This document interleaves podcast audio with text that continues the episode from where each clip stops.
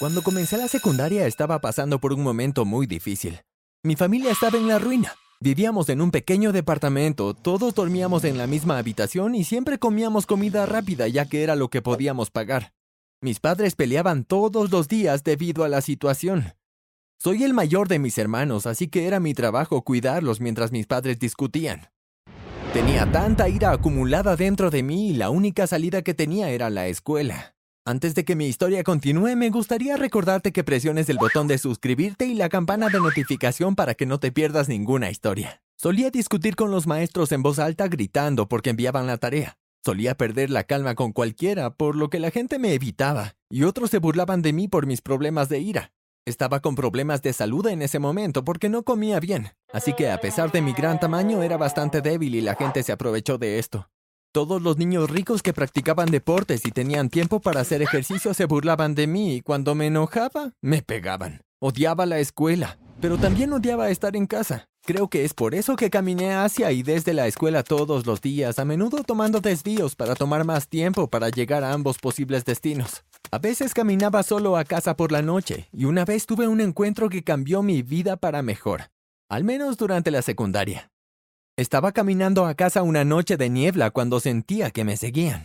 Doblé en la esquina y cuando espié por encima de mi hombro, logré ver a un grupo de hombres. Tenía miedo de que me asaltaran porque no encontrarán nada de valor en mí. Probablemente terminarán lastimándome, así que empecé a acelerar. Doblé otra esquina con la esperanza de perderlos, pero vi que ahora faltaba un hombre del grupo. Seguí caminando y de repente el hombre desaparecido apareció frente a mí. Él se alzó sobre mí y con voz ronca me preguntó, ¿Cómo te llamas, chico? Le respondí, Noah. Hizo un gesto hacia su grupo y un chico de mi edad vino y se paró a su lado. El chico alto dijo, Mi nombre es Tío. Este es mi hermano pequeño, Zack. Asentí ligeramente con la cabeza. Lo había visto en la escuela. Era un niño tranquilo en mi grado. Miré a Theo una vez más y me di cuenta de que estaba en el último año de mi escuela. Me recuerdas a mi hermano, dijo Theo. Queremos ayudarte, chico.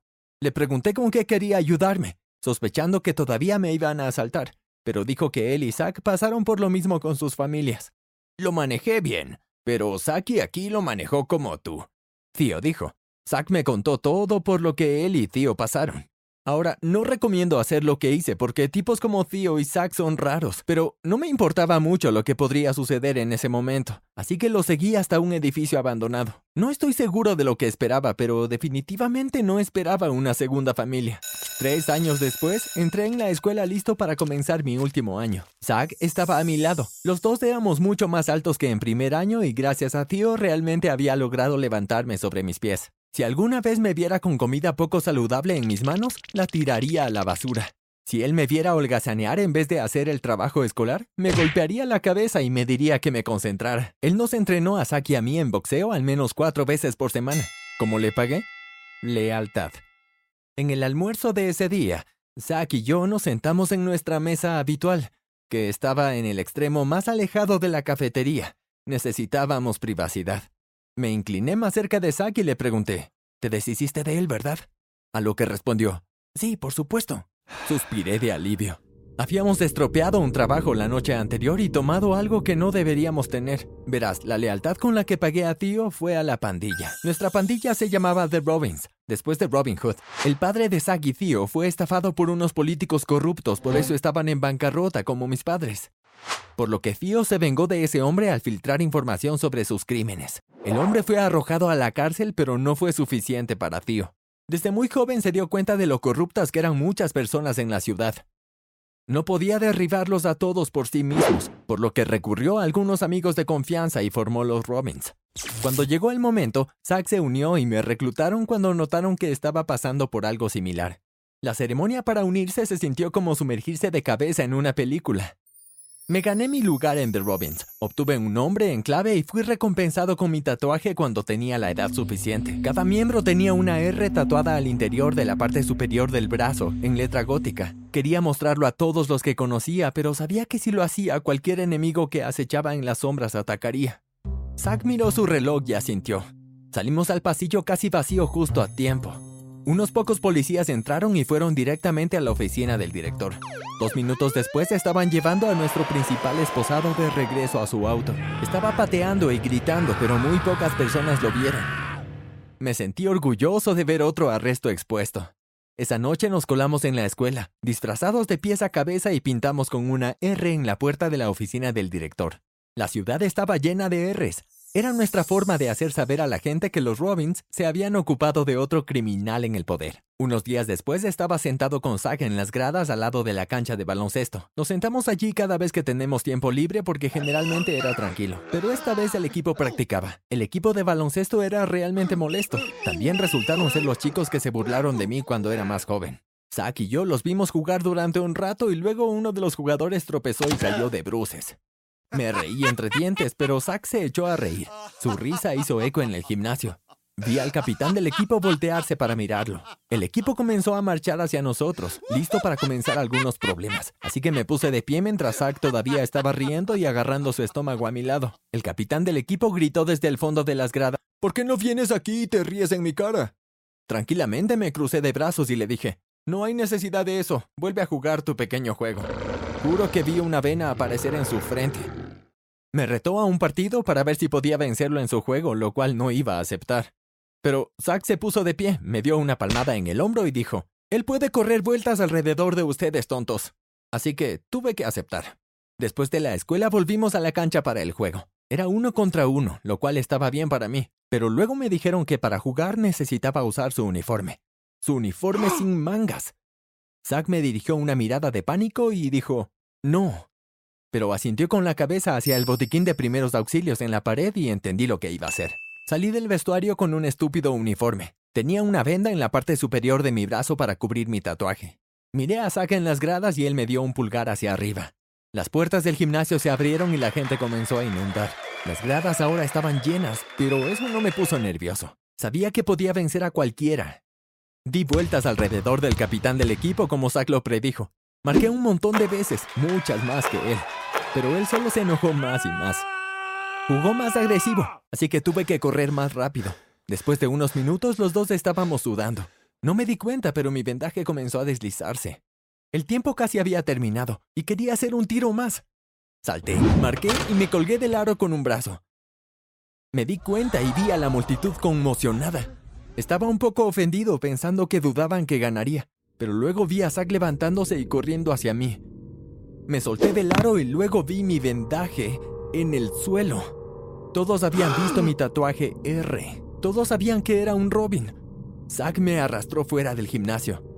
Tenías que ser arrogante, ¿no?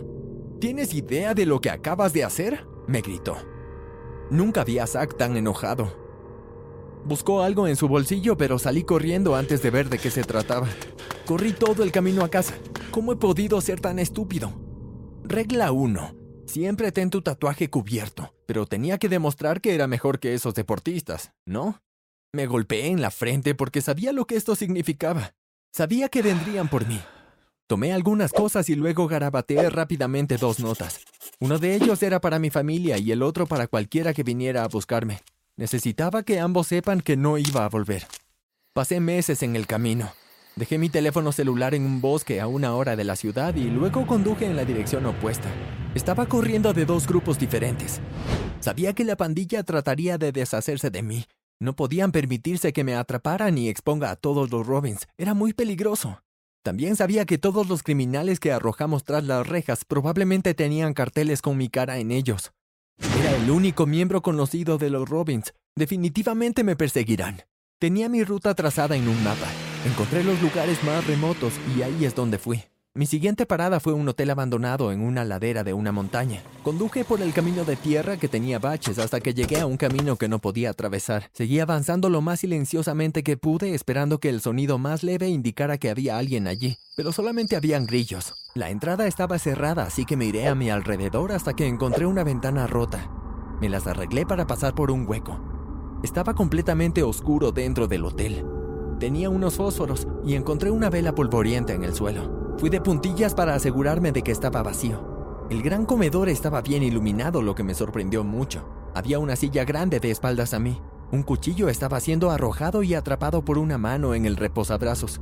Una figura se dio vuelta. Era Fio. Esperaba que intentara lastimarme como lo hizo Zack, pero se acercó a mí con calma y arrojó el cuchillo sobre una mesa. Ese fue un movimiento tonto, chico. Podrías haberte matado, dijo Theo. Me desplomé en una silla y cerré los ojos. Dije, no sé qué hacer. Sentí a Theo agarrarme del hombro. Dijo que siempre me había visto como un hermano pequeño, por lo que haría lo mismo que hubiera hecho por Zack si estuviera en mi situación.